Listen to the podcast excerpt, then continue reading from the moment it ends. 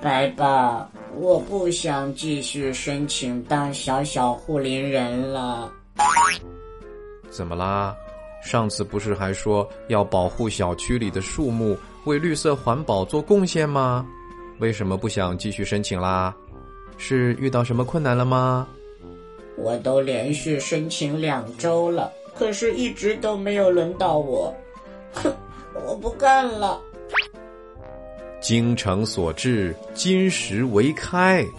卡维，只要我们继续努力，相信一定可以打动小区居委会的叔叔阿姨。可是我并不想打开黄金和宝石，只想当小小护林人。金石为开，并不是让你真的去打开黄金和宝石，这是一个成语。来，先放下你的申请表。我们一起来听一听关于这个成语的故事吧。好吧，我倒要听听到底打开了什么。今天我们要讲的故事是关于西汉的一位将领，他的名字叫李广。李广精通骑马射箭，作战也非常勇敢，所以被大家称为飞将军。他明明叫李广，又不叫张飞。为什么叫飞将军不叫广将军呢？难道这位将军这么厉害，还会飞吗？这里的“飞”呢，是用来形容李广骑马作战动作快，敌人都抓不住他。不过，虽然他自己精通韬略，善于用兵，而且作战英勇，但是他的运气不太好，每次带兵出征都会遇到意外变故，最终无功而返。可怜的李广，比倒霉熊还倒霉。不过呢，李广并没有因此泄气，他坚持不懈的练习自己的技艺。这一天呀，他又一个人跑出去练习射箭，顺便外出狩猎。可是呢，他跑了一整天，连一只小动物都没有看到，不由得有些沮丧。就在他准备返回之时，猛然发现，几百米外的草丛里有一个，有什么？有什么？一块金子，一头大象，还是遇到了敌人？白爸，你快说，急死我了！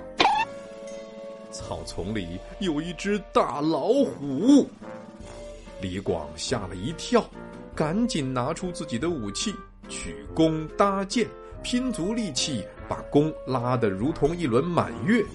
只听“嗖”的一声，箭飞了出去，稳稳的射中了老虎。哎呀，这下老虎芭比 Q 了。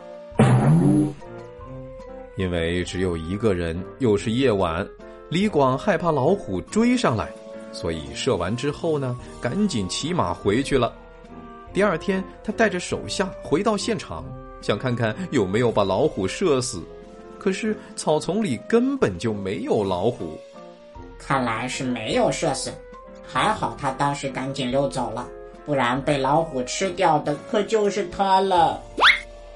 别急，别急，你先听我把故事讲完。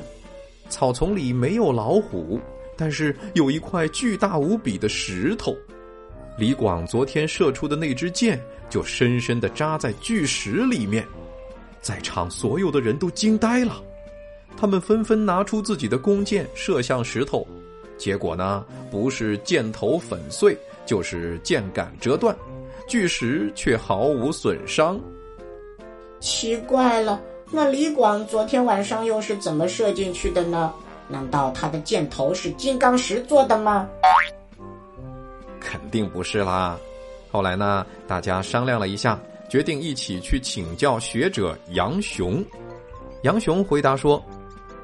李广平时练习的特别认真，再加上当时他内心太专注了，所以巨石才能被射穿嘛。